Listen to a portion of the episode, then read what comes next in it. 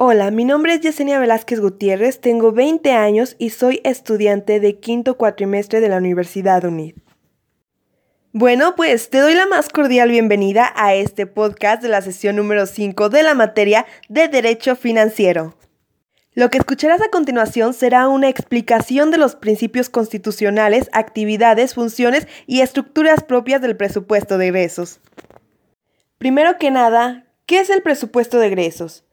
Es un documento a través del cual se aprueba la cantidad y el destino del gasto que todo el gobierno federal está autorizado a ejercer durante el siguiente año. Es importante recalcar que este documento es propuesto por el Poder Ejecutivo y la Cámara de Diputados es quien la aprueba. Los principios que contiene este documento son el número uno, el principio de anualidad. Este principio, como su mismo nombre lo dice, trata acerca de la caducidad de un año que tiene el documento. Número dos, principio de unidad. Es la reunión de todos los gastos en un solo documento, el famoso presupuesto de egresos. Continuamos con el principio de universalidad. Este principio consiste en que todos los gastos deben de estar autorizados en el documento del presupuesto. Este principio está fundamentado en el artículo 126 de la Constitución Política de los Estados Unidos Mexicanos, que nos dice lo siguiente. No podrá hacerse pago alguno que esté en el presupuesto o en la ley posterior. Principio de no afectación de recursos. El principal objetivo de este principio es que ciertos recursos determinados no se utilicen para un determinado gasto, sino que entren para un gasto en común. La finalidad de este principio es que todos los ingresos que sean recaudados sean destinados a gastos generales y que no sean para gastos especiales.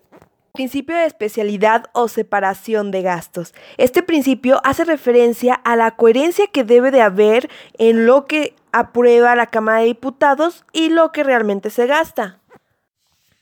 Principio de equilibrio presupuestal.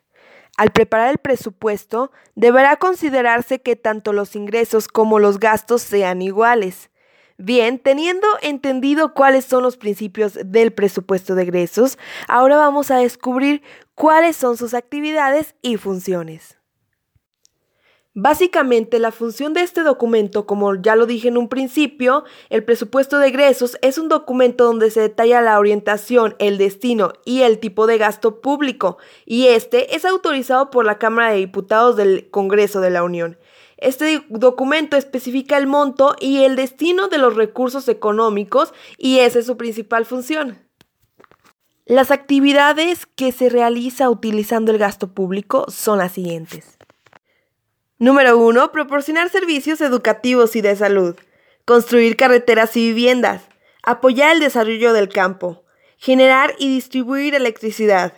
Garantizar la soberanía y seguridad nacional procurar e impartir justicia, desarrollar actividades legislativas, transferir recursos a los estados y municipios, sostener relaciones con otros países y atender el costo financiero de la deuda, entre otros.